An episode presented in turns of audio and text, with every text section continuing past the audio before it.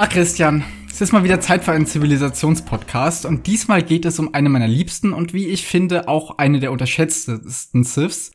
Und wie sich das für diese Reihe gebührt, wollte ich die Folge mit einem blöden Witz einleiten, aber ich habe mich dann doch dagegen entschieden. Was? Und Christian, du wirst niemals erraten, warum. oh mein Gott. Oh, er ist ja wirklich schrecklich schlecht. Aber der war schon wieder so schlecht, dass ich lachen musste. Gut gemacht. Ja, also ich wollte ihn nicht aufnehmen, weil mir war er tatsächlich zu Vietnamies. Oh. oh. Okay. Okay. You got me. Schön. Diese Folge ist jetzt schon gelungen. So viel ist sicher. Nicht wahr, das hat mich viel Zeit gekostet vorhin, bis ich da drauf gekommen bin. Ich habe tatsächlich irgendwann angefangen, Witze Vietnam zu googeln. Ich kann dir das nicht sehr empfehlen. Es wird dich den Glauben an die Menschheit kosten. Das glaube ich sehr schnell. Da, da, da hätte ich dich sogar instinktiv vorgewarnt. Ja, ich mich auch, aber ich war sehr verzweifelt. ich wusste, auf was ich treffen würde eigentlich, aber ich hatte bis dahin noch kein Intro und ich dachte, vielleicht ist ja irgendwie was Kleines dabei und wenn es nur was ist, worüber ich dann wieder einen Meta-Witz machen kann. Mhm. Es war einfach nur sehr traurig und ich möchte nicht genauer drauf eingehen, sondern mit dir jetzt über die Zivilisation sprechen. Aber bevor wir über die Zivilisation sprechen, sprechen wir noch über was anderes, was auch nicht mies ist. Nämlich unsere Steady-Seite. Jetzt, bisschen, jetzt hast du es ein bisschen übertrieben. Auf unserer Steady-Seite gibt es nämlich die Möglichkeit, uns in diesem Projekt zu unterstützen. Und als Dankeschön dafür erwarten euch Dossiers zu den Zivilisationen, wo ihr die Gedanken aus dem Podcast noch einmal kondensiert und einfach zum Nachschauen habt. Noch übersichtlicher sind die Cheat Sheets mit den wichtigsten Fakten und Tipps zu Zivilisationen, die super geeignet sind, um mal schnell einen Blick darauf zu werfen, wenn man mal wieder Random Civ im Ranked bekommen hat.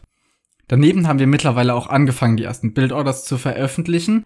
Und wer uns nicht monetär unterstützen kann oder will, dem sei gesagt, gar nicht schlimm, die Podcasts sind und bleiben kostenlos und wir sind und bleiben dankbar fürs Zuhören. Und euren Teil beitragen könnt ihr trotzdem, indem ihr anderen von uns erzählt oder Feedback auf unserem Discord-Server gebt. Alle Links zu Steady, unserer Homepage und auch dem Discord-Server findet ihr aber auch nochmal in der Folgenbeschreibung. Und jetzt, Christian, ist es Zeit, ja, für die Vietnamesen. Endlich, endlich. Sprechen wir über deine neue geheime, nicht so geheime Lieblingszivilisation. Interessanterweise eine Zivilisation, da hast du schon gesagt, die sehr unterschätzt ist. Aber komischerweise habe ich zumindest Viper und auch Tato als Zitat gefunden, wie sie beide sagen, dass diese Zivilisation total unterschätzt ist. Also eigentlich ist es gar kein Geheimnis, aber irgendwie weiß es trotzdem keiner. Ja, aber ich habe es vor allen anderen gesagt auch. Ach so. ja. Ja, Okay. schon, schon lange sage ich ja, boah, Vietnamesen. Bessere Adjective als Äthiopier auch. Trendsetter, Felix. Ja, Trendsetter. Ja. Dann sprechen wir doch mal darüber, warum sie so unterschätzt sind, was sie so toll macht. Also sprechen wir mal darüber, was die Zivilisation so besonders macht. Und ich würde mal sagen, weil sie deine Lieblingszivilisation ist und wir als erstes über die, den, den Zivilisationsbonus, die Unique Unit, die Text und den Teambonus sprechen, was ist denn das, warum du so unfassbar gerne die Zivilisation spielst? Also, dass meine Lieblingszivilisation ist, würde ich jetzt nicht sagen. Aber sie ist mittlerweile wohl meine liebste Zivilisation für Teamgames, weil ich so etwas ermüdet von Maya und Briten bin und so. Und wie gerade schon gesagt, ich halte Vietnamesen für den Äthiopiern gegenüber die überlegene Archer-Zivilisation. Und ich spiele sie deswegen so gern, weil ich diese Anfangswirtschaft sehr mag, die dadurch zustande kommt, dass man bei den Eco-Upgrades kein Holz zahlen muss und gleichzeitig die gegnerischen Startpositionen von Anfang an kennt. Und man mag jetzt denken, hä, was hat das mit der Wirtschaft zu tun? Aber das spart einem gerade im 1v1, wo ja die Startpositionen nicht so klar sind wie im Team, wo man ja eher mal abschätzen kann, wo die Gegner jetzt sein müssten, doch ein bisschen Zeit mit dem Scouten oder zumindest führt es dazu, dass man gezielter los kann und immer weiß, okay, ich werde noch rechtzeitig bei ihm ankommen, um zu schauen, ob er jetzt was auf Gold hat oder sowas. Und das gibt einem Zeit, nochmal dir zu pushen und mehr Nahrung zu haben, während die Eco-Upgrades kein Holz kosten, sorgt einfach dafür, dass man sich einfach mal noch ein paar Eco-Upgrades wie eben auch Horsecollar am Anfang gönnen kann, weil es einem nichts von dem wertvollen Holz abzieht, das man braucht, um Archer Ranges zu bauen oder dann auch die Archer selbst. Und man eben die Zusatznahrung mit den Vietnamesen auch leichter bekommt. Und das ist so ein sehr interessantes Zusammenspiel, was bei mir oft dafür sorgt, dass ich früher mehr Archer bauen kann mit dieser Zivilisation. Und gerade im 1v1 ist natürlich dieser Bonus zu wissen, wo der Gegner sein wird, umso wertvoller, um beispielsweise zu drushen oder aber auch mal einen Lame-Versuch zu machen. das ist so ein sehr flexibler Bonus. Wie gesagt, man kann ihn in volle Aggression umwandeln mit einem Drush oder sogar einem Lame-Versuch. Oder man benutzt den aber, um einfach zu wissen, okay, ich habe auf jeden Fall noch äh, Zeit, ein, zwei Dir zu pushen, denn ich weiß schon, wo mein Gegner ist und muss nicht befürchten, dass ich um die halbe Map reite mit meinem Scout, bis ich ihn gefunden habe. Ja, und in Teamspielen weißt du nicht nur, wo dein Gegner ist, sondern du weißt auch, wo alle anderen sind. Und du weißt sogar, welcher Gegner wo ist, was eine echt wichtige Information sein kann. Zum Beispiel auch für den Partner dann, der wahrscheinlich dann auf Cav spielt im 2v2. Und der will natürlich von früh an wissen, hey, habe ich den gegenüber, der mich vielleicht trushen wird? Oder habe ich den Archer-Spieler gegenüber oder den Cav-Spieler? Weil das äh, Konsequenzen natürlich dafür hat, wie man wallt. Also, also ja. dieser Bonus ist so unfassbar vielseitig und, und nützlich auch in Teamgames. Das ist toll. Ich mag's, wenn du Vietnamesen spielst. Das sagst du sehr oft. Der Bonus führt auch einfach dazu, dass man gerade in Teamspielen sehr früh die komplette Strategie entscheiden kann. Nicht nur, wie man wallt, sondern gerade bei uns ist es ja oft so, dass wenn ich den Cav-Spieler gegenüber habe, ich dann sage, okay, ich gehe Man at Arms. Und andernfalls muss ich dann immer früh mit meinem Scout los gucken, wen habe ich jetzt wirklich gegenüber und passt das alles? Und mit Vietnamesen kann ich von vornherein sagen, okay, ich gehe jetzt eher in Richtung Man at Arms Build Order. Und wenn ich nachher mich in letzter Sekunde anders entscheide, das kommt nicht so oft vor, dann war das oftmals einfach der, der wichtigere Bonus, früh zu wissen, wen man da gegenüber hat. Und wie du auch schon gesagt hast, es, es hilft einfach ungemein, weil auch du ja dadurch ein bisschen sicherer dir mhm. pushen kannst, wenn du schon mal weißt, okay, ich habe den Scout-Spieler gegenüber, ich muss jetzt nicht schauen, ob da irgendwie ein Drush auf mich zukommt oder was weiß ich, oder es ist zumindest unwahrscheinlicher. Es nimmt einem, ich finde, gerade so auf unserem Ilo sehr viel Arbeit ab. Okay, ich würde da gerne noch ein bisschen mehr im Detail drüber sprechen, weil das ja et wirklich etwas ist, was die Vietnamesen komplett exklusiv haben und was, wenn es gut ausgenutzt wird, viel entscheiden kann. Und du hast ja schon hergeleitet, die logische Konsequenz daraus, dass man weiß, wo der Gegner ist, ist erstens, man kann mit dem Scout ein bisschen warten und Rehe pushen und andererseits, man will natürlich drushen. Ja, weil der Drush definitiv nicht ins Leere laufen wird. Aber dabei ist doch das Timing ganz, ganz wichtig. Zum Beispiel würde mich mal interessieren, wie du jetzt in welcher Reihenfolge so ungefähr etwas machst. Also, wie viel dir pushst du, bevor du losgehst, den Gegner zu scouten, um zu gucken, wo genau er seine Ressourcen hat? Es kommt halt super drauf an, was das jetzt für ein Spiel ist. Also, wenn ich ein 1v1 spiele, dann eins oder zwei eher. Vor allem ist das halt auch, allein wenn man einen Dir pusht mit Vietnamesen, ist das ja schon mehr Nahrung, als man braucht, um jetzt Horsecollar zu machen. Und Horsecollar wäre der große Vorteil davon, dieses Dir gepusht zu haben. Ich habe es ja vorhin schon mal angedeutet, mit anderen Archer-Zivilisationen hält einen ja meistens sowieso nicht die, die Nahrung auf, sondern eher das Holz, das einem fehlt. Und mit Vietnamesen ist das Tolle eben, dass ein, also dass man von beidem mehr haben kann und einem dann diese Eco-Upgrades so leicht fallen. Und deswegen ein Dir reicht schon für Horsecollar. Wenn man zwei gepusht hat, dann, ich glaube, ich hatte irgendwann mal, mal experimentsweise auch noch das Gold-Upgrade gemacht, aber das lohnt sich eigentlich nicht mhm. so. Dann geht man eher besser, schneller in Richtung Castle Edge mit extra Dir. Aber eins reicht schon. Wobei, das hängt eben ganz stark davon ab, ob jetzt 1v1 oder Teamspiel. Denn im Team ist es ja so, dass man eher seltener trasht oder auf Man at Arms geht, weil die Distanzen einfach größer sind als im 1v1. Zumindest gilt das mal für unsere meisten Teamspiele im 2 gegen 2. Beim 3 gegen 3 Grad ist man ja doch wieder recht nah beieinander.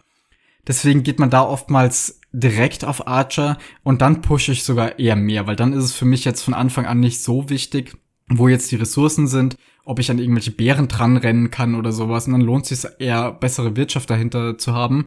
Und dank besserer Upgrades zuerst im Castle Edge zu sein auf lange Frist, da pushe ich dann wirklich zwei Dir, drei oder so und wenn sie günstig stehen, auch mal alle Viere. Mhm. Denn wie gesagt, ich weiß direkt, wo ich hinreiten muss. Ich kann mir sicher sein, ich werde nicht um das gegnerische Town Center laufen. Ein weiterer toller Vorteil von diesem Bonus. Vor allem, wenn man da gewisse Talente hat wie ich. ich wollte es nicht sagen, aber jetzt hast du es gesagt.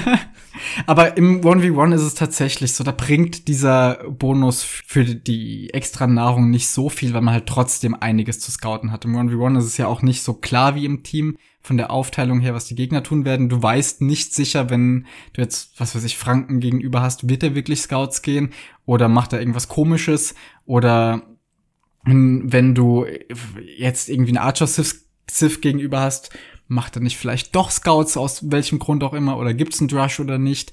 Viele von den Sachen fallen halt im Team weg, weil da die Meta so klar ist und mit der Gegnerzivilisation ganz oft die Strategie schon feststeht. Deswegen kann man sich da eigentlich eher erlauben, wenig gescoutet zu haben, bis auf das Town Center, wenn man eben nicht rushen möchte. Darf ich an dieser Stelle eine kurze Anekdote zu deinem Scout erzählen?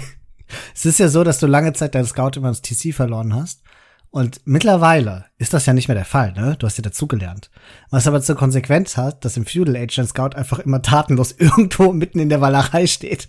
Weil du wahrscheinlich nie, nie trainiert hast, den Scout auch über das Dark Age hinaus zu das, das stimmt so nicht. Aber der, der Witz ist ja, im 1v1 bin ich mit meinem Scout generell viel aktiver und benutze den auch über das Feudal Age hinaus länger. Ich hab's dir schon mal erzählt, im 1v1 ist meine APM auch irgendwie einfach so 10 Punkte höher als in Team Games. Da benutze ich auch den Scout mehr. Aber dadurch, dass ich ihn früher gerade in Team Games so oft verloren habe, ist bei mir so drin, wenn ich noch irgendwas zu scouten habe, dass ich einfach zu dir sage, hey, kannst du mal einen Schlenker da hinten rummachen und schauen, was da so gibt? Und ich einfach vergesse, dass ich noch ja, einen Scouts habe nach dem Feudal Age. So, aber zurück zu den Vietnamesen. Ich glaube, das war eine sehr hilfreiche Erläuterung, aber eine zweite Frage stellt sich da, glaube ich, auch noch. Und die kann ich tatsächlich gar nicht so beantworten, weil ich ja viel weniger Erfahrung mit denen habe.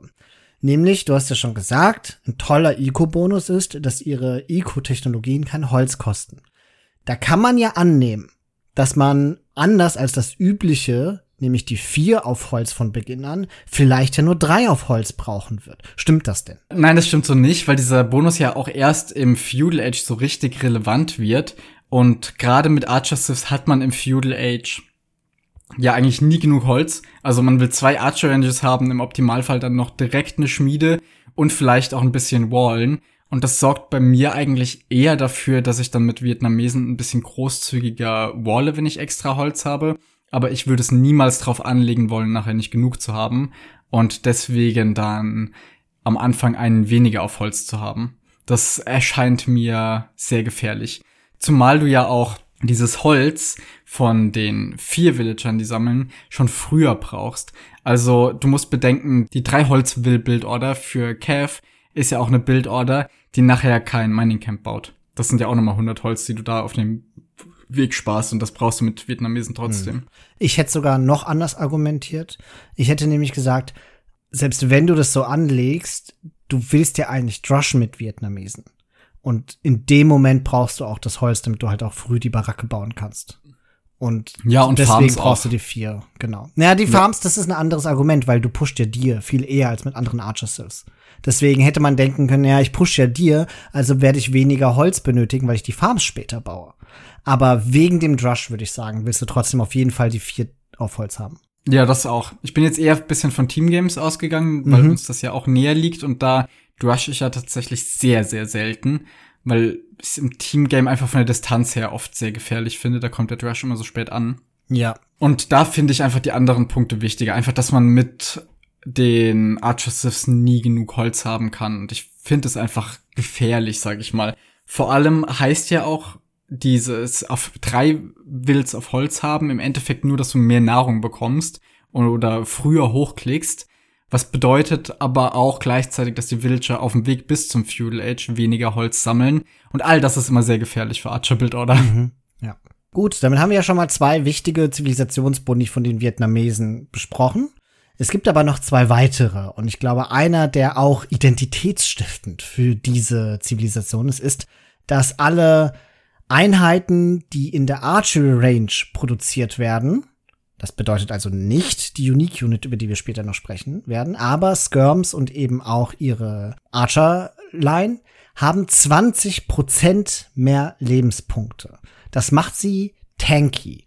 Also das bedeutet, so habe ich das bisher immer interpretiert, dass im 1 zu 1 Kampf vietnamesische Archer erstmal gewinnen müssten, wenn die einfach ohne Micro aufeinander schießen, weil sie mehr Lebenspunkte haben. Und in Archer sind ja sozusagen von ihrer Art und Weise, wie sie gerne benutzt werden, so, dass man eine große Masse anhäufen möchte. Und du sagst ja auch immer wieder, irgendwann kommt dieser kritische Punkt, an dem man ein Overkill macht. Das heißt, dass einfach zu viele Archer auf eine Einheit schießen und damit gewissermaßen Schaden verschwendet wird. Und das Tolle an diesem Bonus, also dass sie mehr HP haben, ist, dass die ja sich vor allen Dingen in kleineren Gruppen bemerkbar macht. Also wenn es noch nicht zu diesem Overkill kommt, weil später dann, wenn 60 Arbs auf 60 Arbs schießen, diese 20% HP halt trotzdem negiert werden. Während in kleineren Gruppen, gerade im Feudal Age dann, macht sich das unfassbar bemerkbar und normalerweise müssten Vietnamesen eigentlich fast jeden Kampf gewinnen können. Ja, ich würde es noch ein bisschen differenzierter sehen. Im Fuel Age hast du vollkommen recht. Da sind die Vietnamesen wirklich vorn dran immer mit den Archern, weil man entweder mehr braucht, um sie zu one-shotten oder es eben dann noch gar nicht kann. Und der Vietnamesenspieler kann einen dann unter Umständen schon one-shotten.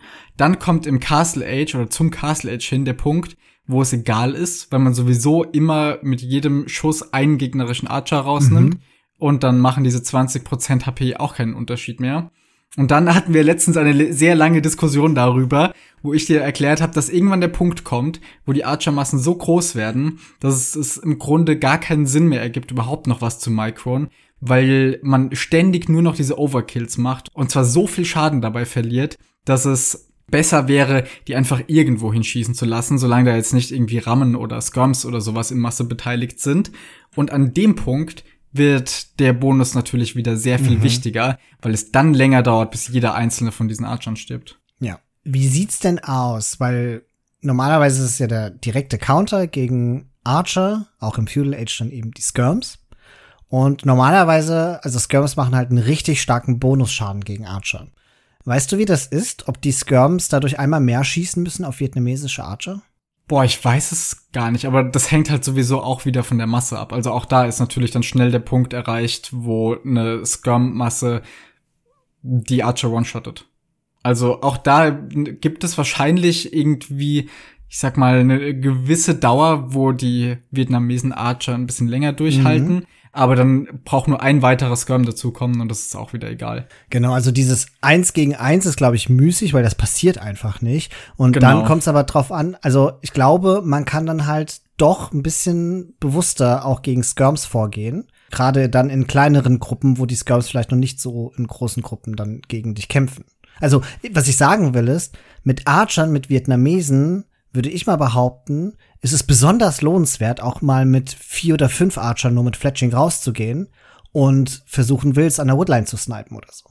Ja, man kann sich auf jeden Fall eher mal trauen, aber generell mit Archer Siths die Kämpfe gegen Skirms stehen und fallen mit dem Armor Upgrade für die Skirmisher. Sobald das da ist, braucht man schon eine große Übermacht, damit sich das lohnt. Oder wegrennen. Ja. Außer es sind Litauer Skirms, ne?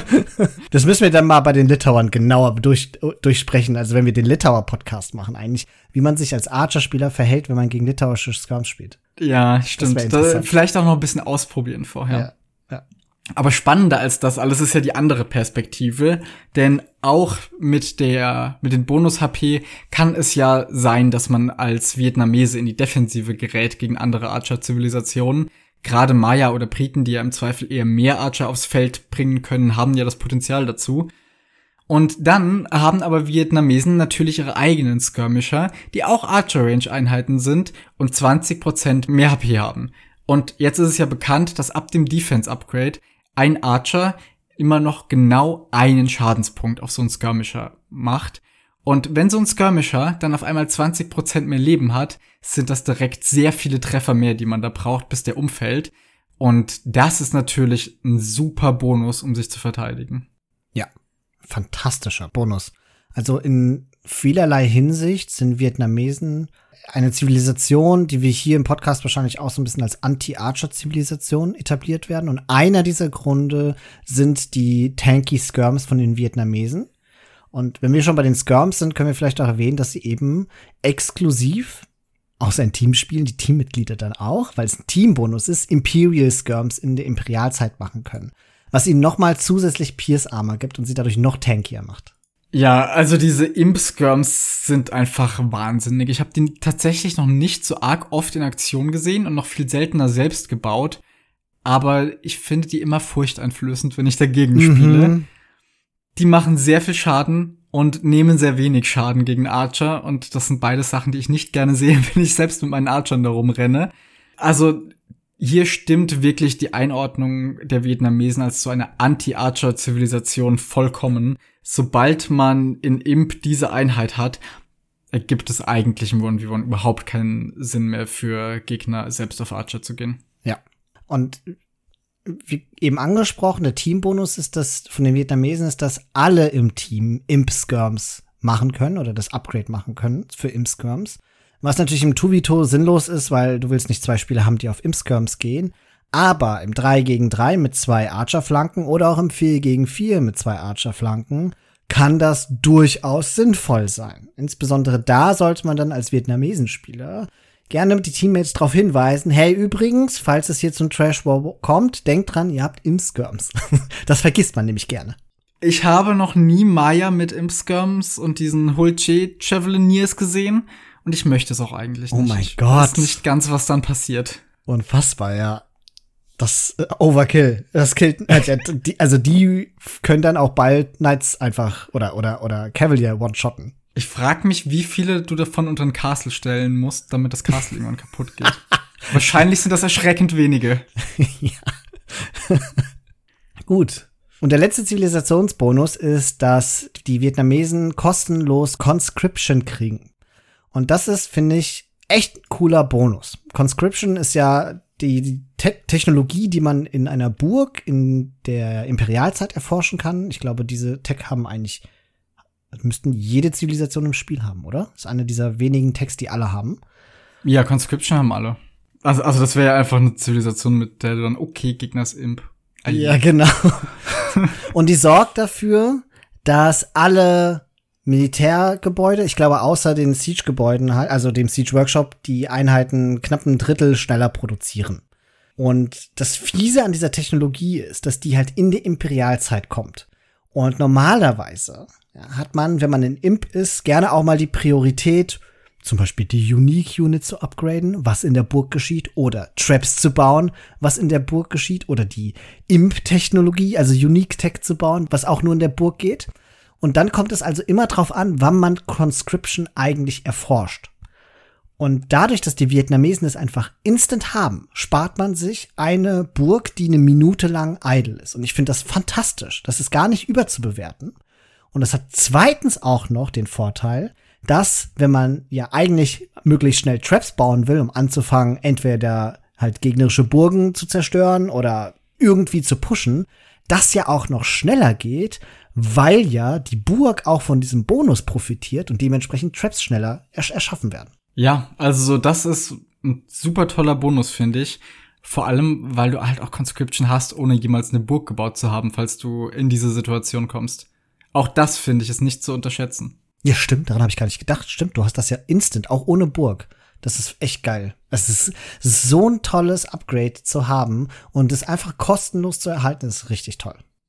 Ja, und das mit dieser Zivilisation, die halt dank der Eco-Upgrades sich eher mal eine Archer-Range mehr leisten kann als andere Siths und dann auch in die Imperialzeit vielleicht schon mit vier oder fünf oder sowas startet, wo andere Zivilisationen die weiteren Archer-Ranges erst hinzufügen, das kann noch mal so eine richtige Power-Spike geben. Vor allem ist das dann ja auch gleichzeitig der Punkt, wo man schon anfangen kann, ein bisschen die Eco umzuverteilen, wo man jetzt vielleicht nicht mehr so viel Nahrung braucht, wenn alle Upgrades da sind und man nur noch auf die Archer-Masse geht und wenn dann schon Conscription da ist, hervorragend.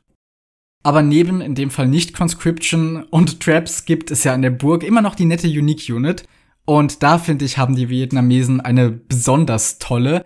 Eine, die nicht nur sehr stark ist, sondern wie ich finde, auch eines der besten und befriedigendsten Geräusche im ganzen Spiel macht. Die Rattern Archer sind wirklich, wie wir die ganze Zivilisation schon klassifiziert haben, Anti-Archer-Archer. Die haben nämlich mehr Pierce-Armor als Skirmisher, wenn sie erstmal geupgradet sind. Bei Imp-Skirm können sie mich nicht mithalten, aber ich glaube, das ist okay.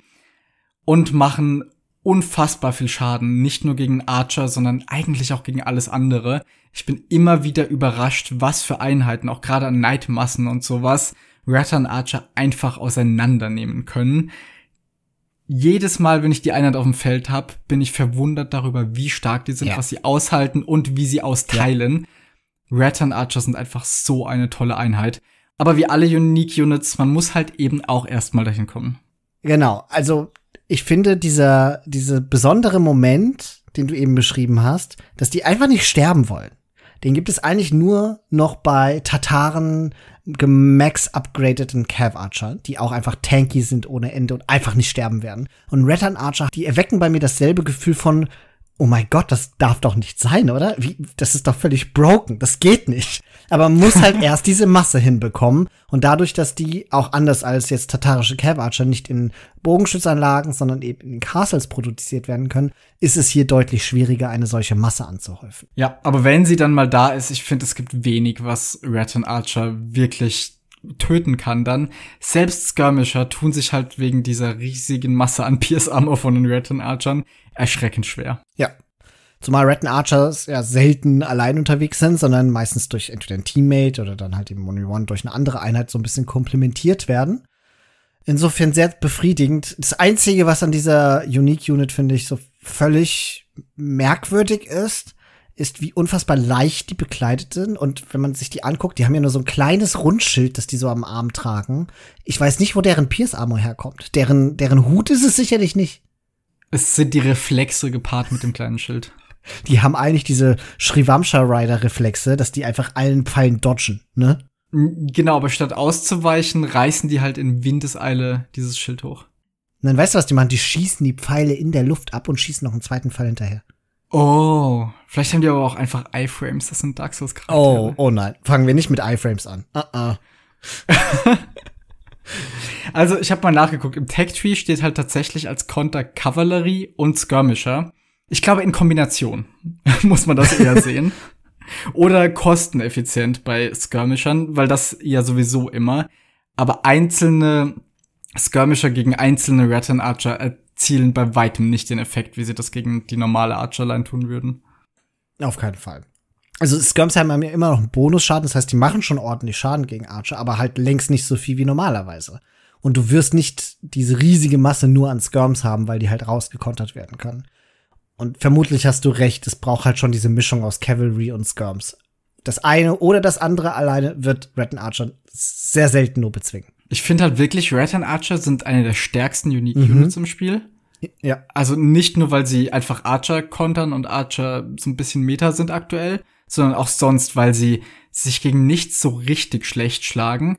Gefährlich finde ich es immer nur, auf die zu gehen, je nachdem, wie das Spiel verläuft. Denn es ist halt doch eine Unique Unit. Und den Vietnamesen fehlen in der Universität die Upgrades, damit Gebäude mehr HP haben. Ja. Und zwar alle beide. Die haben kein Masonry und kein Architecture. Und dann ist so ein Castle halt mal echt schnell verschwunden und damit fehlt direkt eins von den wahrscheinlich sowieso schon wenigen Rekrutierungsgebäuden. Ja, wir werden sicherlich ja auch noch gleich über die Strategien sprechen, die man am liebsten mit Vietnamesen macht. Und Rattan Archer sieht man seltener auf komplett offenen Maps. Oder wenn dann eher, wenn es halt am Anfang besonders gut lief, aber zumindest wird das Castle auf in, in sicheren Gefilden gebaut. Man Ja. fängt nicht an, die aus einem Forward Castle auf einer offenen Map zu bauen. Rattan Archer, finde ich, sind gerade für offene Maps eine Einheit. Es ist super, wenn man auf sie gehen kann, aber ich würde nie drauf setzen. Wie meinst du das? Na, ich würde nie meinen kompletten Gameplan auf einer offenen Map auf Rattan Archer Ah. ausrichten wollen. Das wäre höchst riskant, ja. Während mit anderen Unique Units geht es eher halt, ich sag mal sowas wie Konquistadoren oder sowas, die ja in geringer Masse schon Schaden ma machen können, wo es dann nicht so schlimm ist, wenn man mal einen Castle verliert oder sowas am Anfang. Aber mit Rattan Archern brauchst du eben die Masse und die Castles verschwinden gleichzeitig schnell. Das Schöne an Rattan Archers ist, es ist gar nicht schlimm, das Castle hinzubauen, sondern Rattan Archer bewegen sich einen Ticken schneller als normale Archer. Zumindest kommt mir das immer so vor, aber es müsste ja auch so sein. Weshalb man mit denen auch ganz gut das Feld überqueren kann. Es sind jetzt keine Plumed Archer, die da Speedy Gonzales-mäßig rumrennen, aber sind halt trotzdem ein bisschen schneller. Die sind tatsächlich ein gutes Stück schneller als normale Archer. So ein Arp hat bei Speed 0,96 eingetragen und ein Rattan Archer 1,1. Ach jetzt also kurz habe ich hier doch an mir gezweifelt. Ich hab schon, wollte schon sagen hier für den Off-Kommentar, vielleicht müssen wir das noch mal rausschneiden. Aber es kommt Nein, mir halt nein. auch immer so vor, weißt du, wenn ich das sehe, wenn du die Archer spielst, die Rattan Archer, habe ich immer das Gefühl, du kannst auch normalen Archern wegrennen, wenn es mal sein muss. Ja, das stimmt vollkommen. Damit haben wir ja jetzt schon über die zwei Unique Units, also die Imp Skirms und die Retin Archer gesprochen. Dann bleiben noch übrig die Unique Technologien. Wir beginnen mit der Unique-Technologie, die man in der Ritterzeit erforschen kann, weil die erstaunlich unbedeutsam ist. Denn Vietnamesen sind eine der wenigen Zivilisationen, die Zugriff auf die Kriegselefanten haben, die man im Stall bauen kann. Und Chatras habe ich sicherlich falsch ausgesprochen, weil so wie ich es ausspreche, klingt es eher indisch als vietnamesisch. Aber ich kann die eine und die andere Sprache genauso schlecht sprechen. Daher heißt sie jetzt Chatras. Diese Unique-Technologie sorgt dafür, dass vietnamesische Elefanten 100 mehr Lebenspunkte haben. Das heißt, Elefanten, die ohnehin schon sehr tanky sind, werden jetzt noch mehr tanken können. Ich werde nicht müde zu sagen, wie wenig sinnvoll diese Technologie ist, außer auf Maps wie, keine Ahnung, 4v4 Black Forest, ja, wo Elefanten unfassbar stark sind. Abgesehen davon ist normalerweise der Konter gegen Kriegselefanten nicht Halbs, sondern Mönche. Und die extra HP, die man hat, sind dann umso schlimmer, wenn die Elefanten sich gegen einen selbst richten. Daher sieht man sowieso nahezu nie Elefanten von Vietnamesen, weil Elefanten grundsätzlich eine sehr langsamere und dadurch schlechtere Kavallerieeinheit gegenüber dem sonst sehr guten Kavallerie, weil fast voller Upgrades nur das letzte Angriffsupgrade fehlt, Kavallerie von den Vietnamesen ist und deswegen willst du eigentlich nie Elefanten bauen und dann noch mal Ressourcen in mehr HP zu setzen von Elefanten. Also, hast du das schon mal gesehen, dass das wirklich jemand gemacht hat, außer in so einer völlig Meme-Situation? Nee, und ich glaube, man kann das zusammenfassen mit klingt toll, aber sind immer noch Elefanten. It's irrelevant. Ja. Uh, genau. So viel also zu dieser Unique-Technologie. Ja, die andere ist ein bisschen spannender. Die wurde ja auch vor kurzem erst verändert. Paper Money. Man kriegt jetzt, wenn man das erforscht, nicht mehr wie früher einfach einen Geldbetrag, jeder im Team, sondern die Holzfäller sammeln neben Holz gleichzeitig auch noch Gold. Das ist unfassbar langsam, wie man da Gold bekommt. Aber ich finde, gerade so in, im Hinblick aufs Late Game lohnt es sich mit Vietnamesen, weil sie eben Archer Siths sind, trotzdem. Also irgendwann ist ja der Punkt erreicht, vor allem in Teamspielen, wo man dann überhaupt keine Nahrung mehr braucht, weil man alles erforscht hat. Villager will man keine mehr bauen, auf Kavallerie geht der Teammate und deswegen hat man eigentlich Villager nur noch auf Gold und Holz. Und irgendwann geht natürlich das Gold aus, dann schickt man mehr und mehr auf Holz und die bringen einem auch nochmal Gold dann. Und das sorgt nicht nur dafür, dass man noch eine Weile weiter produzieren kann, sondern wenn es einem geht wie uns beiden und man auch gerne mal etwas spät an Trade denkt und zwar immer genau dann, wenn einem das Gold gerade schon ausgeht und man dann den, jede Let alle letzten Reste, die noch irgendwo in den Ressourcenlagern rumfliegen, verkaufen muss, um nochmal so ein Trade Card zu bauen, ist das natürlich sehr praktisch, wenn aus den Bäumen auch nochmal ein bisschen Gold rauskommt. Ja. Ich habe leider nicht mehr die genaue Zahl im Kopf, aber ich meine, das war ungefähr so, wenn du 50 auf Holz hast, hast du sowas wie anderthalb Reliquien. Was echt ja. nicht viel ist. Aber es ist halt was. Auf Zeit auf Dauer und dafür, dass das Upgrade halt 350 Gold kostet und halt noch 600 Holz. Das Investment ist gar nicht so groß. Die 350 Gold sind dann auch relativ bald im Late Game drin. Man bedenke aber, es ist wirklich ne, was für Post-Imperial. Vorher lohnt sich ziemlich sicher nicht. Ich glaube, das ist jetzt der richtige Punkt, an dem wir mal zwei Fragen einwerfen, die uns der liebe Danger Mouse zugeschickt hat zu den Vietnamesen. Übrigens cooler Name. Danger Mouse wollte nämlich wissen, wie man Elefanten eigentlich sinnvoll integriert und wir haben ja eben schon angefangen, über Elefanten zu sprechen.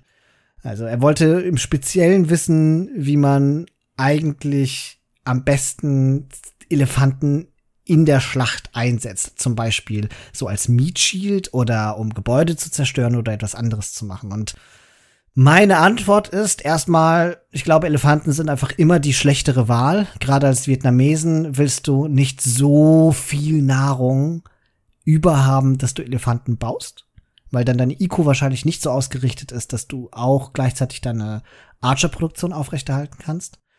Vor allen Dingen einzelne Elefante bringen gar nichts, weil sie durch Mönche konvertiert werden. Gegen Gebäude möchtest du sie nicht verwenden, weil Vietnamesen eigentlich einen ganz guten Siege-Workshop haben, insbesondere weil sie Bombard Cannons haben im Late Game oder eben Traps, je nachdem, was man sich leisten kann. Es gibt also keinen Ort, der sich natürlich im Gameplay von Vietnamesen ergibt, an dem du denkst, aha, jetzt kann ich ohne großen Aufwand anfangen, Battle Elephants zu bauen. Zumal Elefanten sind ja so unfassbar langsam und sie sind wirklich nur dann nützlich, wenn man auch vorher noch Husbandry gemacht hat. Und das ist noch mal ein zusätzliches Investment. Weshalb ich sage, wenn man Cav haben möchte, was sinnvoll sein kann, dann hat man halt tolle Cavalier, die ja alle Upgrades haben bis auf Blast Furnace. Und die werden dann immer die deutlich mobilere Einheit sein, die mehr Schaden anrichten werden als Elefanten. Dem habe ich nichts hinzuzufügen. Ich glaube, es gibt einfach kein Szenario, in dem Elefanten mit Vietnamesen Sinn ergeben. Und ich glaube, die Vorstellung davon, dass man Elefanten so als Meat Shield benutzt, äh, so ein bisschen wie Hussite Wagons bei den Böhmern, ich glaube, da Hussite Wagons bei den Böhmern auch nicht als Meat Shield benutzt werden, obwohl sie extra dafür designt sind, sagt einen, wie sinnlos das ist. Ja, dann willst du lieber Knights als Meat Shield haben, die mobiler sind und tatsächlich auch Schaden anrichten werden. Ja, oder Rammen, weil Rammen ja. noch mehr aushalten als Elefanten und gleichzeitig auch so ein bisschen einen Kampf erzwingen können, wenn man denn anfängt, dann damit schon auf Gebäude loszugehen. Und auch das können sie ja besser als zumindest mal die Battle Elephants. Genau. Und die zweite Frage, die unser Hörer hier eingeschickt hat. Die ist wahrscheinlich die interessantere Frage. Und ich werde zunächst versuchen, eine einfache Antwort drauf zu geben und dann darfst du mich korrigieren oder differenzierte Antworten, weil du das sicherlich besser weißt als ich als okay. Spieler. Aber ich probiere mich. Also die Frage lautet, welche Archer lohnen sich denn am meisten? Sind das die Arps oder sind das die Retten Archer? Und wo das so schwierig wird zu beantworten ist, weil die Retten Archer nicht von dem HP-Bonus profitieren. Ich würde jetzt sagen, ja, als Archer-Laie, naja, das kommt halt meistens drauf an, wie die Map aussieht, weil du in offenen Spielen höchstwahrscheinlich eher auf die Arps geben wirst, aber in geschlossenen Spielen wie Arena willst du eigentlich immer auf die Retten Archer gehen, weil es da auch möglich ist, von ihnen eine große Masse zu machen. Es stellt sich höchstwahrscheinlich selten die Frage, hm, mach ich jetzt das eine oder das andere, sondern ich habe das Gefühl, aus der Map und aus dem Spiel heraus kommt das natürlicherweise und du kannst meistens eher das eine oder das andere machen. Ja. Dem habe ich wenig hinzuzufügen. Oh, ich würde auch sagen, immer. Sieg für mich! immer wo es geht, würde ich sagen Rattan Archer, weil das einfach so eine gute Einheit ist. Und dass sie den HP-Bonus nicht haben, ist an sich, glaube ich, egal. Ja. Der wird da einfach so eingerechnet sein. Wegen dem Pierce Armor. Ja, genau. Und also, ich denke mir halt bei all diesen Sifs, die dann auf Barackeneinheiten oder was weiß ich, Boni haben oder so und eine, auch eine Infanterieeinheit dann als Unique Unit haben, die haben dann zwar nicht den Bonus, aber dann hat die Einheit halt grundsätzlich schon mehr HP. Also so ein Rattan Archer hat halt auch grundsätzlich mehr HP als ein Standard Arp. Von daher ja. geschenkt. Spannender finde ich dann die Unterscheidung zwischen Kev Archern und den normalen Archern. Weil Kev Archer ja sowieso schon mehr HP haben als normale und wenn da nochmal 20% draufkommen, macht das natürlich schon einen guten Unterschied. Und auch ansonsten haben Vietnamesen ziemlich gute Upgrades dafür. Also vietnamesische Kev Archer sind auf jeden Fall ein Ding. Die Frage ist nur, wo man das möchte. Und ich glaube, hier kommt es so ein bisschen drauf an, wie man das Spiel gedenkt zu spielen. Also ich glaube, gerade auf chaotischen Maps, wie jetzt irgendwelchen Hybrid-Maps mit mehreren Seen oder sowas, da ist auf jeden Fall Potenzial für Cav Archer da. Aber wie auch bei den meisten anderen Siths, die jetzt keinen noch extra Bonus auf und wegen Cav Archer und gleichzeitig aber Zugang zu Arbs haben, sind Arbs wahrscheinlich die bessere Alternative in den meisten Fällen.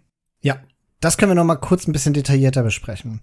Ich habe in dem tollen Dossier, das wir für unsere UnterstützerInnen von dem Podcast erstellen, ja auch hineingeschrieben und mit verlinkt ein Video von Viper, in dem Viper sagt, dass vietnamesische Cav Archer eigentlich fast die besten im Spiel sind und auch, dass die Mega Cav Archer erst im Post-Imperial Age besser sind als vietnamesische.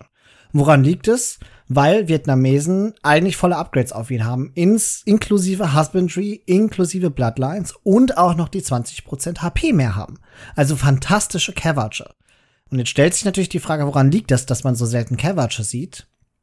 Und ich würde sagen, das liegt vor allen Dingen daran, dass man die erst im Castle Age produzieren kann und eben in Bloodlines und Husbandry erst investieren muss und es viel leichter ist, gestreamlined schon ab Feudal Age eine große Masse an normalen Archern anzuhäufen, die direkt im Castle Age einen Instant Power Spike bekommen, während man, wenn man erst auf Cave Archer gehen wollte, die erst wieder anhäufen muss und damit das Spiel, ich sag mal, entschleunigt. Und dann kann man genauso gut aber Retin Archer bauen, die auch eine fantastische Einheit sind.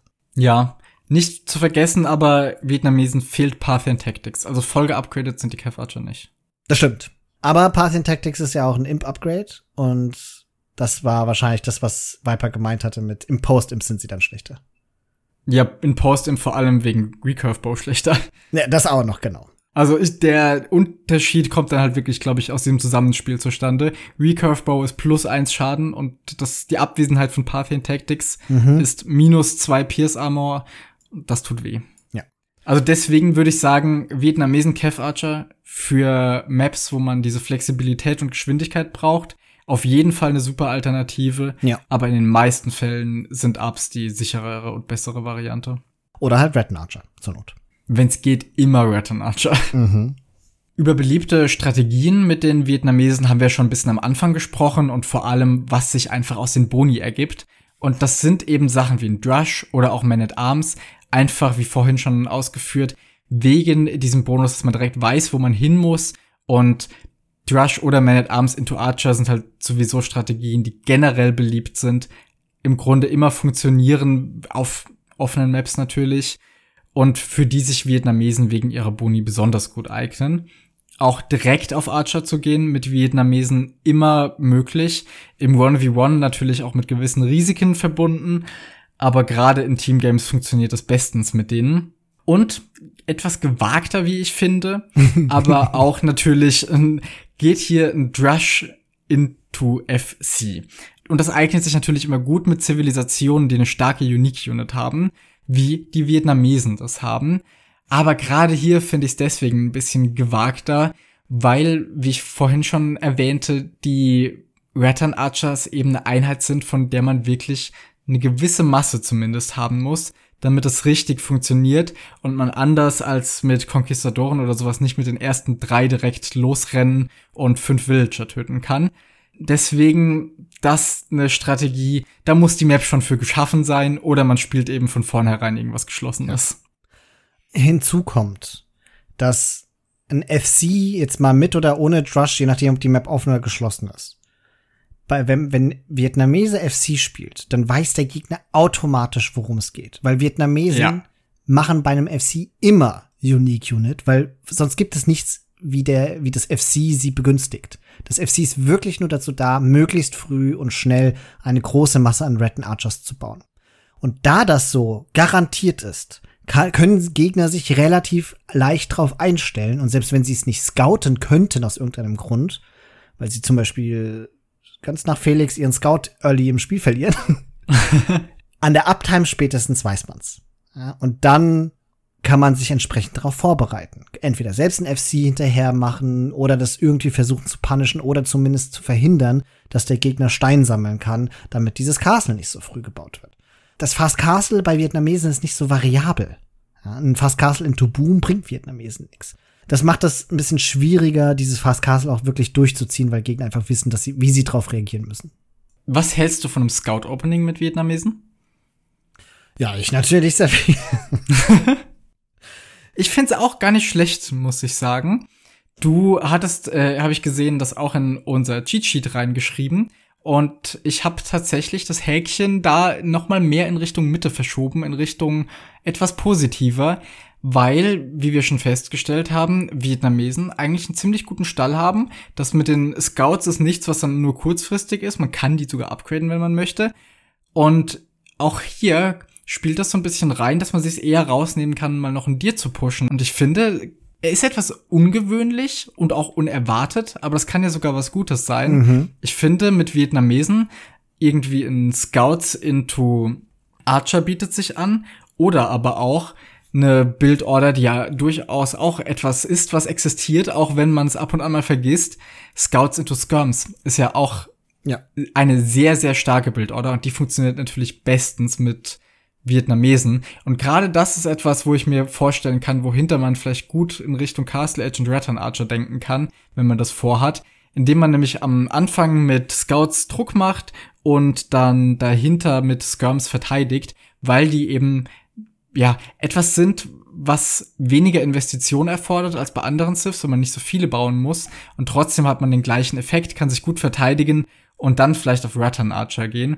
Das kann ich mir gut vorstellen gegen beispielsweise so etwas wie Briten, wo man jetzt nicht unbedingt Archer gegen Archer spielen möchte, mhm. auch wenn man mehr HP hat. Wenn der Gegner microt, dann wird man da trotzdem verlieren. Aber dann hinter dieser Strategie auf Rattan Archer zu kommen, kann ich mir sehr gut vorstellen. Ja, auf jeden Fall. Und ich meine, auch wenn ich es sehr ungern mache, aber gerade im 1v1 ist ja, wenn du ein Scout-Opening machst, Skirms ja eigentlich das, was man normalerweise sogar tut. Und den Vietnamesen gelingt das besonders gut und schadet das halt in keinster Weise. Würde halt trotzdem sagen, es ist sozusagen nicht das Normale, weil die Archer einfach so nee. unglaublich stark sind. Aber du kannst das machen, du kannst das punishen. Und witzigerweise, ich glaube, darüber hat mir auch mal so ein bisschen bei einer Turniervorbereitung von dir gesprochen, sind Vietnamesen dadurch dann auch wieder eine ganz coole Sif für so eine Map wie Land Madness, wo du halt eigentlich Scouts öffnen willst oder generell für so extrem offene Maps und dann aber hinterher auch mit Archern spielst, die dann besonders stark sind. Ich finde, da sind Vietnamesen so ein richtiger Überraschungssif. Überraschend schon, aber je mehr ich darüber nachdenke, desto mehr würde ich, glaube ich, mit Vietnamesen sogar bei Scouts bleiben. Das große Problem auf Land Madness, ich habe es jetzt ja in der Plünderparty ein paar Mal gespielt, ist halt, dass diese Map überall gleich aussieht. Mhm. Du hast gar keine Anhaltspunkte dafür, wo du jetzt deinen Gegner finden wirst und musst extrem früh los zum Scouten, wenn du eben früh Schaden machen willst und das willst du auf Land Madness. Gleichzeitig hast du aber nur einen Bohr und musst dir pushen und Jetzt ist es auf Land Madness so, dass du oftmals mehrere so Dir-Gruppen um dein Town Center drumherum hast, aber meistens hast du nur Zeit, eine von denen zu pushen, weil du dann eben irgendwann mal schauen musst, wo dein Gegner ist. Aber gerade da könnten sich Vietnamesen anbieten, wo du noch gemütlich die zweite mitnimmst, denn du weißt ja eh, wo du hin musst. Ah, das ist richtig toll. Also, auch, auch gerade auf einer Map wie Land Madness, genau wie du sagst, ist dieser Bonus einfach fantastisch. Trotzdem würde ich dahinter auf dieser Map nicht auf Archer gehen. Nö, ja, also ich sowieso nicht, ne? Aber ja. Also insofern, ich, ich finde, Scouts bieten sich hier nicht unbedingt an, im eigentlichen Sinne, aber es ist halt möglich, ne?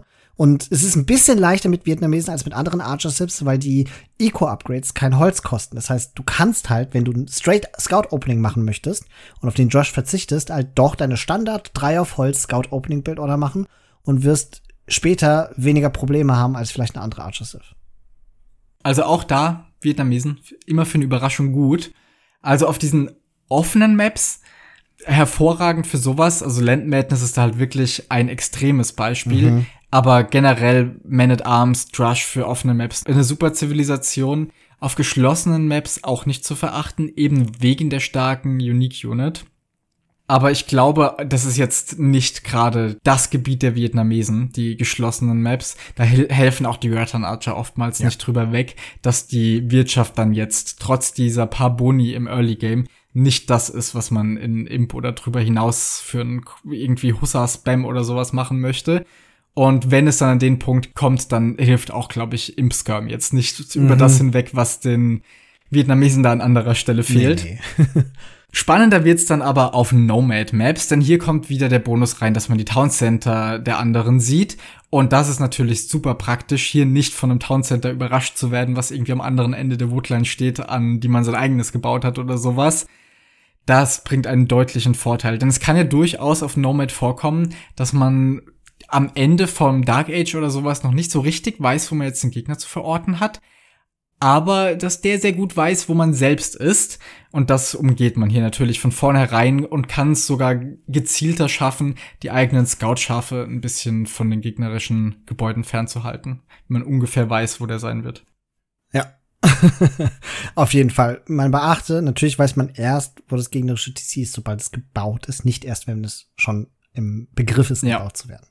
Was, glaube ich, aber fast vorteilhaft ist. Ansonsten kommt man noch in die Versuchung, das eigene wieder abzureißen und woanders wieder aufzustellen. Das ist eine nee. Idee. Nee, das ist, das ist, auch, das wäre ein Todesurteil.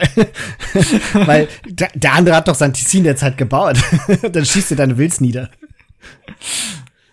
Setz den Leuten nicht so Fluseln in den Kopf hier. Als nächstes empfiehlst du noch den Lame. Ja, das habe ich ja vorhin schon gesagt. Ja, ich weiß. genau. Also was man zu dem Drush noch sagen könnte, und deswegen würde ich immer einen Drush eigentlich gegenüber Man at Arms präferieren, ist, der Sinn von einem Drush ist ja halt vor allen Dingen Aggression beim Gegner auszuüben und jetzt, also im besten Fall natürlich auch einen Willen mitzunehmen, aber vor allen Dingen ihn vom Wallen abzuhalten oder Ressourcen zu blockieren und ähnliches. Und dadurch, dass man einfach weiß, wo er ist, will man eher, finde ich, Drushen als Man at Arms bauen, weil damit dieser zeitliche Vorteil besser ausgenutzt wird. Man at Arms sind ja was, also selbst wenn du keinen namesischen Bonus hast, mit deinem Scout wirst du ja in der Zeit, wie du Man at Arms baust, immer wissen, wo dein Gegner ist. Bei einem Drush kann es aber unfassbar schnell gehen und auch wichtig sein zu wissen, wo der Gegner ist. Deswegen finde ich Drush noch effektiver, zumal man fast sicher sein kann, wenn man das gut timet, dass man den Kampf immer zur Base des Gegners verlagert. Ja, statt dass man den Drush dann am Ende benutzen muss, weil man früher selbst gescoutet wurde, zu Hause kämpfen und sich verteidigen zu müssen. Also ein Drush ist etwas, ich hasse es dagegen zu spielen, aber ich oh hasse oh, ja. es so ein bisschen, das selbst zu machen, weil ich das Gefühl habe, mir fehlt einfach so ein bisschen die APM dafür, um gleichzeitig dahinter mhm. noch mal eine Bildorder schön hinzukriegen. Es geht schon alles irgendwie, aber es könnte besser sein. Ich fühle mich deswegen mit Man at Arms persönlich immer wohler, weil ich dann auch, ich sag mal, meine gewöhnliche Zeit hochklicken kann und dann anfange, die Militias zu bauen und dann grade ich die ab, wenn ich im Feudal Age bin, aber ich muss mir nicht Sorgen machen, ob ich dann gleich überhaupt werde hochklicken können. Also für den Einstieg, wenn man jetzt so frühe Aggression üben möchte, würde ich erstmal Man at Arms empfehlen, weil man dann sich so ein bisschen dran gewöhnt, noch ein bisschen was daheim zu managen, aber schon ein paar Truppen unterwegs zu haben, ja. sehr früh. Während Drush erfordert wirklich, dass man seine Bildorder gleichzeitig noch hinkriegt. Und das äh, kann auch mal ganz schön schief gehen, indem dann entweder der Drush einfach unter das Town Center läuft oder man auf einmal irgendwie zehn Villager an Bären hat und nicht weiß, wo die jetzt eigentlich sein sollten. Aber das ist so witzig, weil es mir genau andersrum geht. Ich finde Man at Arms so viel anstrengender. Also sowohl es selbst durchzumachen, ich kann das gar nicht, als auch von Man at Arms angegriffen zu werden. Und ich kann Drush viel besser umsetzen, weil ich halt mit dieser frühen Aggression irgendwie, also noch früheren Aggression vertrauter bin. Plus, ich kann gegnerische Drush einfach sehr viel leichter besiegen, weil ich gut im Micro mit meinen Wills bin. Ja, das kommt immer so ein bisschen drauf an. Also vermehrt wird man jetzt ja gepre-mill-drushed. Und dann passiert es ja oftmals, dass der Drush ankommt, bevor man überhaupt Loom hat. Ja. Und dann ist natürlich auch das Automicron etwas, was nicht mehr in Frage kommt dann hilft nur noch Quickwallen oder Rückzug ins Town Center. Deswegen, das mag ich gar nicht, mhm. aber ich arbeite daran, das einfach jetzt immer selbst zu machen, um mhm. ein bisschen Sicherheit zu haben. Ja. Äh, zum Glück sind in Team Games ja Pre-Mill Drush jetzt doch nicht mehr ganz so häufig. Das ist ja eher ja. was fürs One-One und da spielst du ja viel mehr als ich. Ja, deswegen werde ich auch mehr damit konfrontiert und habe es mir wirklich jetzt kürzlich zur Aufgabe gesetzt, das mal wieder ordentlicher zu lernen, nachdem ich es jetzt lange nicht gemacht habe und Ugh. auch meinen Gegnern damit auf die Nerven zu gehen. Unangenehm. genau. Also, wir haben es noch nicht gesagt, aber Straight Archer ist natürlich absoluter Standard mit Vietnamesen, funktioniert ganz normal und umso effektiver. Ich glaube, das Wichtigste dabei ist halt zu sagen, nutzt aus, dass der HP-Bonus da ist und traut euch mit kleineren Archer-Gruppen nach vorne zu gehen. Aber das Straight Archer ist doch eher was, wenn dein Gegner selbst Archer spielt, oder? Also Drush into Archer ist dann eher was, wenn du gegen Cav-Spieler spielst. Oder würdest du das anders sehen? Würde ich insofern anders sehen. Ich glaube, wenn ich einen Cav-Spieler gegenüber habe, dann würde ich fast schon zu Man at Arms tendieren und Oder Man at Arms, dazu. Ja. Mhm. Während gerade ein Pre-Mill Drush halt auch gegen Archer-Spieler super funktioniert. Vor allem, weil ein Pre-Mill Drush dann ankommt, wenn der Archer-Spieler langsam in Richtung Gold möchte und wenn dann da die Militia warten, ist das super unangenehm. Ja, da, äh, genau. Aber, also, genau, Man at Arms hast du recht. Aber du würdest wahrscheinlich weniger gegen Archer-Spieler halt äh, Man at Arms öffnen wollen als gegen Cav-Spieler, weil der Gegner gegen Man at Arms seine eigenen Archer bauen kann. Ja, also das ist halt super unangenehm. Ich habe vor kurzem ein Spiel von Doubt gesehen, wie er gegen, ich weiß, ich glaube, es war Winchester oder sowas, Goten gespielt hat und aus einer Laune heraus oder warum auch immer entschieden hat, dass er das ganze Spiel jetzt nur noch mit Infanterie durchzieht, obwohl Aha. sein Gegner auf Archer gegangen ist. Und er hat einfach darüber geflucht, wie viel schneller die Archer sind und warum es für Archer kein Geschwindigkeitsupgrade gibt, aber man das für die Man at Arms erstmal machen muss. Und damit ist eigentlich alles darüber ja. gesagt, wie schlau es ist, Man at Arms gegen eine Archer Sith zu gehen. genau. Einzige Ausnahme vielleicht Malions. Ja. Dann zum Abschluss würde ich sagen, sprechen wir noch mal ganz kurz über die Schwächen der Vietnamesen. Und das ist so ganz interessant, weil Vietnamesen gelten jetzt sicherlich nicht als eine der besten Zivilisationen im Spiel. Ich glaube, die werden meistens so mittelmäßig eingeordnet. Und überraschenderweise hatten wir, als wir für unser Cheat Sheet und für unser Dossier die Texte verfasst haben und jetzt auch im Vorfeld von diesem Podcast noch ein bisschen diskutiert. Es gab sehr hitzige Diskussionen, ja. Sag nicht, wir haben ein bisschen diskutiert. ja, ja, aber was ich sage, aber wo wir uns ja einig waren, war relativ schnell, Vietnamesen haben, ich sag mal, wenig Gegner, wo die Gegner die Vietnamesen klar in einem Sith-Win besiegen würden. Und sie sind doch ziemlich stark in dem, was sie machen, weil sie ja zusätzlich zu ihren tollen Archern eben ziemlich gute Cavalry haben und sie haben Champions, voll geupgradete bis auf eben Blast Furnace, das letzte Imp-Upgrade. Und wenn man so drüber nachdenkt, sind Vietnamesen echt eine tolle Zivilisation in sehr, sehr vielerlei Hinsicht. Und trotzdem gelten die nicht als so eine super Top-Zivilisation. Ja, ich glaube, das liegt so ein bisschen an unterschiedlichen Faktoren. Einerseits wenn ich so auf den Siege Workshop gucke, ist der jetzt nicht super toll. Also sie haben kein Siege Ram und auch kein Siege Onager und kein Heavy Scorpion. Das heißt, nichts ist da so richtig vertreten. aber diesen, Bombard Cannons. Ich sag mal Standardsachen. Aber Bombard Cannons sind da, das stimmt. Und das ist für eine Archer Civ immer geil. Ja, trotzdem finde ich, dass Siege Ram schon etwas ist, was ihnen sehr fehlt, weil auch Siege Rams sind, finde ich, für Archer Civs, gerade auch gegen andere Archer Civs sehr wichtig.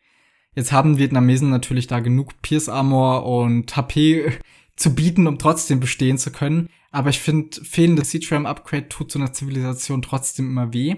Und das gilt vor allem eben dafür, wenn man dann mal in so einen Fight reinkommt, Castle gegen Castle und dann mit Siege, wo dann, wie vorhin schon festgestellt, auch einfach die HP-Upgrades für die Gebäude fehlen. Und all das führt dazu, dass an vielen Situationen, gerade wenn man in Richtung Verteidigung kommt oder so eine Stalemate-Situation hat, die schwer damit tun, die Stellung zu halten. Ja, das sehe ich auch so. Siege Workshop ist nicht besonders, würde ich mal sagen. Ihre größte Schwäche ist sicherlich dass die, die fehlende HP und eine Auffälligkeit, die wir noch bemerkt hatten, sind halt, dass sie keinen Redemption haben und auch kein Heresy haben und auch kein Fervor haben. Das heißt, ihre Mönche sind nicht besonders toll. Ihr Kloster ist wahrscheinlich der größte Schwachpunkt, den sie rein vom Tech Tree her haben. Und wo wir schon beim Kloster sind, ja, für all diejenigen unter euch, die unbedingt Elefanten bauen wollen, dann immer priorisieren, Faith zu erforschen. Das ist die Technologie, die dafür sorgt, dass eure Elefanten, wenn sie denn konvertiert werden würden, was sehr wahrscheinlich ist, dann wenigstens sterben, statt zum Gegner überzuwandern. Toll. Geht einfach nicht auf Elefanten und sorgt euch nicht um sowas. Ja. Fertig aus. und damit wäre alles gesagt. Ich hoffe, wir konnten euch ein bisschen Lust machen, die Vietnamesen auch mal selbst auszuprobieren. Ich äh, kann nur sagen, für all die Archer-Begeisterten unter euch, es lohnt sich auf jeden Fall. Es ist eine sehr spaßige Zivilisation. Und man sieht sie auch ansonsten nicht so oft. Das heißt, ihr habt dann auch so ein bisschen eine, eine ganz eigene Zivilisation nur für euch. Ja, das ist doch auch immer ein schönes Gefühl. Und ansonsten, wenn euch gefallen hat, was ihr hier gehört habt, ich habe es ja am Anfang schon referiert, schaut gerne bei Steady vorbei bei uns auf unserer Homepage und wenn es irgendwelche Kommentare zu diesem Podcast gibt oder ihr irgendwelche Wünsche oder weitere Anmerkungen zu uns und dem Projekt habt, Schaut gerne auf Discord vorbei. Der Link dazu findet sich auch auf unserer Homepage nochmal, www.startthegamealready.de. Da ist irgendwo oben so ein kleiner schwarzer Knopf, da kann man draufklicken und bekommt dann einen Invite auf unseren Discord-Server. Dort könnt ihr mit uns und anderen Leuten über Age of Empires diskutieren und euch natürlich gerne auch Sachen für kommende Folgen wünschen. Und wir wollen demnächst auch mal einfach Abstimmungen darüber machen, welche Zivilisation ihr euch denn dann bald gerne anhören würdet. Ansonsten, Christian, glaube ich, wäre alles gesagt und mir bleibt nur noch, mich von dir zu verabschieden. Naja, zumindest für die Aufnahme, denn wahrscheinlich spielen wir ja gleich noch eine Runde. Bis zum nächsten Mal. Tschüss.